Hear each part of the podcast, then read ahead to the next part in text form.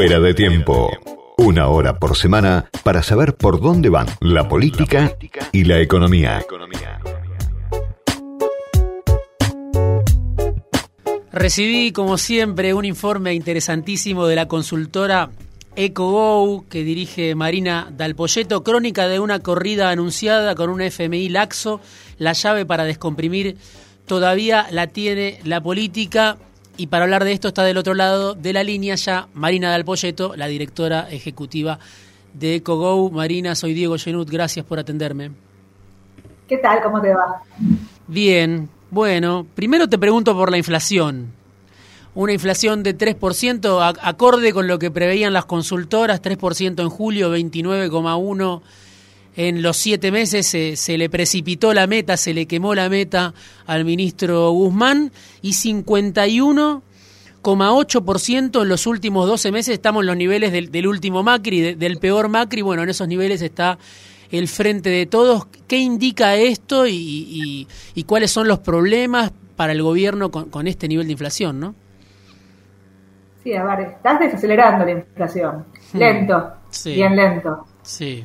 En octubre del año pasado corrías al 4% por mes, eh, tuviste un pico de 4,8%, eh, y ahora estás en la zona de 3, 3,3, 3,2, 3, agosto, nosotros por ahora nos da 2,7, o sea, un poquito abajo, pero sigue siendo un ritmo canalizado desde el 50. Sí. Eh, ahora, frente a esta aceleración de la inflación, digo, la meta quedó muerta, o sea, en siete meses cumpliste la meta del presupuesto, y también te quedó muerta el intento de que con esa meta anclar el resto de los precios, fundamentalmente los salarios. Acordate que las paritarias a principio de año el gobierno las intentaba en la zona de 30, después este, Cafiero avaló que vayan a la zona de 33, 34, y desde julio en adelante todas tienen una segunda vuelta, que le agregan 10 puntos, este, 12 puntos en dos cuotas.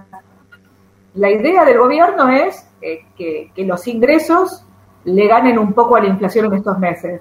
Y allá van los salarios, allá van las jubilaciones, y atrás tenés una batería de medidas que tienen que ver con, con, crédito, crédito para los monotributistas, crédito para, este, para comprar este, bienes durables, este, la hora 30, este, la hora 12. Eh, pero de nuevo, digo, este, claramente el programa es electoral. El objetivo es llegar a las elecciones. Sí. Eh, y con la inflación medianamente contenida, la única ancla que te quedó es el dólar, que se viene moviendo al 1% por mes, algunas tarifas y otros precios como los combustibles, que se movían mucho a fin del año pasado, principio de este año, y se congelaron. Eh, y el problema que tuviste fue la brecha, o sea, la escalada cambiaria te presionó en la brecha, hay que ver cómo se filtra eso a precios, pero por ahora es como que, nada, este mini plan eh, eh, empieza, si querés, a funcionar Sí. Cortísimo plazo, ¿no? Digamos, este claramente no es un plan para la Argentina, sino que es un plan para la elección. Ahora, vos decías en el informe, bueno, la pregunta eh, no es si se llega a las elecciones, se va a llegar, vamos a llegar, se supone, pero con qué brecha cambiaria y con qué niveles de reservas, ¿no? Porque además, después de las elecciones, bueno, como lo, detalla este informe de EcoGo, se acaban, digamos, las fuentes de financiamiento extraordinarias como, como la soja récord, eh, la liquidación de la cosecha, bueno, obviamente los derechos especiales de giro van a ir en gran parte a pagarle al fondo. ¿Y cómo va a seguir el gobierno después? ¿Qué, qué, qué intuís? Lo primero fue, a mi juicio, fue un error económico grave transitar estos meses sin un acuerdo con el fondo.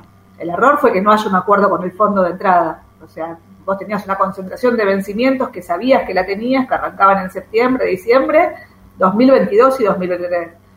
Con lo cual, una vez que te tiraste la pileta, este, nada, digo, la, cuenta de las reservas empieza a caer que es lo que te empezaste a ver en julio y vas a ver en los próximos meses. Y además ahora Cristina eh, tiende a ir hacia ese acuerdo que no quería, ¿no? Además es otro dato.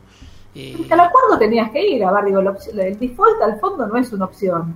Y reservas para pagarle tenés este, hasta, hasta, te diría hasta el 14 de noviembre, con una presión cambiaria enorme, montada sobre un tipo de cambio que es recontra alto. Yo digo el dólar de 178, este dólar Cenevi, contrasta contra un dólar que a la salida de la convertibilidad era 160. Ahora, ¿es alto o barato? Digo, dependiendo de hacia dónde vayas después. Y la verdad que el gobierno está, digamos, este, jugando con fuego porque las reservas empiezan a caer, van a seguir cayendo porque tenés pagos este, a organismos, incluyendo el pago al fondo. El Banco Central que estaba comprando dólares, este, está comprando menos dólares y casi que no está comprando. Y además está usando parte de los dólares para que la brecha no escale. Con lo cual todos los meses vas a ver una caída y te diría que a las elecciones o al día siguiente después de las elecciones, tu nivel de reservas, que era 7.300 millones de dólares eh, hace un mes o hace 20 días, eh, va a estar en la zona de 3.000 palos. El vencimiento de diciembre son 2.000 y en el primer trimestre del año vencen 6.700. O sea, no tenés dólares para seguir transitando, con lo cual a un acuerdo tenés que ir. La pregunta es, ¿cuándo vas? ¿Y qué tipo de acuerdo?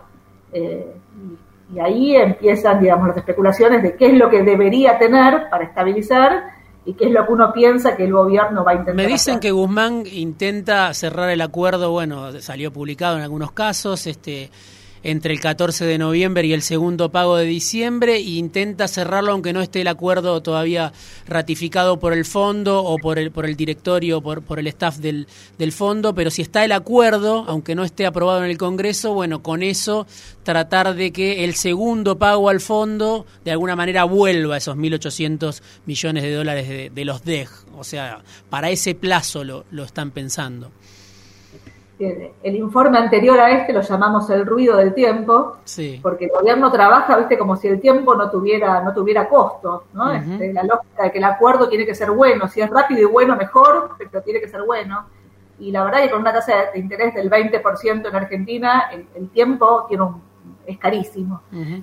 Después del segundo título le pusimos sin margen para seguir procrastinando después del 14 sí. de noviembre y yo creo eso, o sea, yo creo que el pago, de, si haces el pago de diciembre, quedas muy expuesto y la presión cambiaria puede seguir. Mm. A mí me, me alegra escuchar es, eso, porque de otros funcionarios lo que escuchás es hasta marzo tenemos tiempo. Yo creo que hasta marzo no tenés tiempo.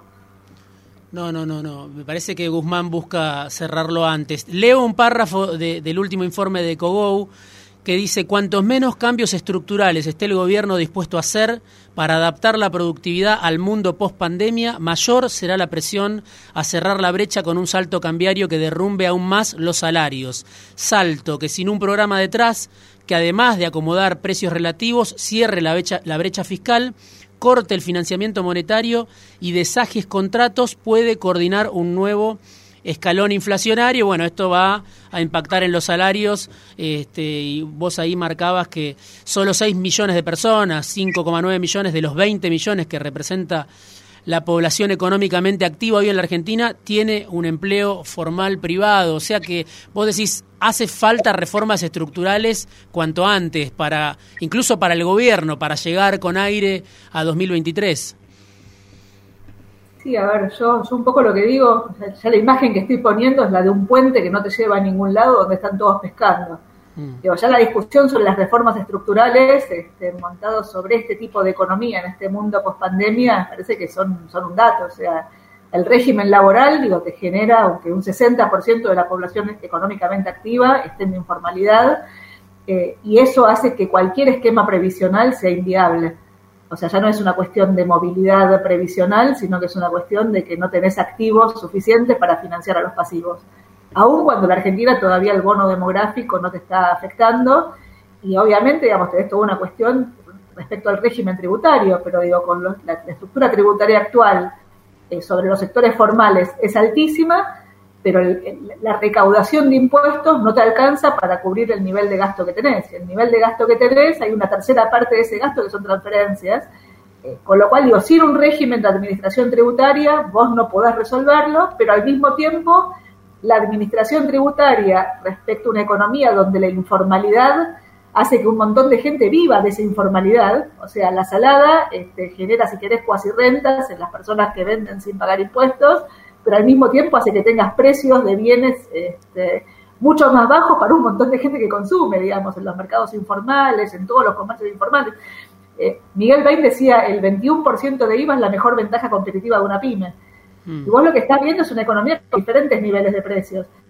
Eh, entonces, ahí para mí hay, hay, una discusión de fondo que en algún momento tenés que dar. Después está el régimen macroeconómico, o sea, cómo estabilizás vos tenés una inflación del 50% anclada con un dólar que se mueve poco y con tarifas que están congeladas, eh, con una economía que se cerró, donde los precios de los bienes en Argentina se volvieron de nuevo muy caros.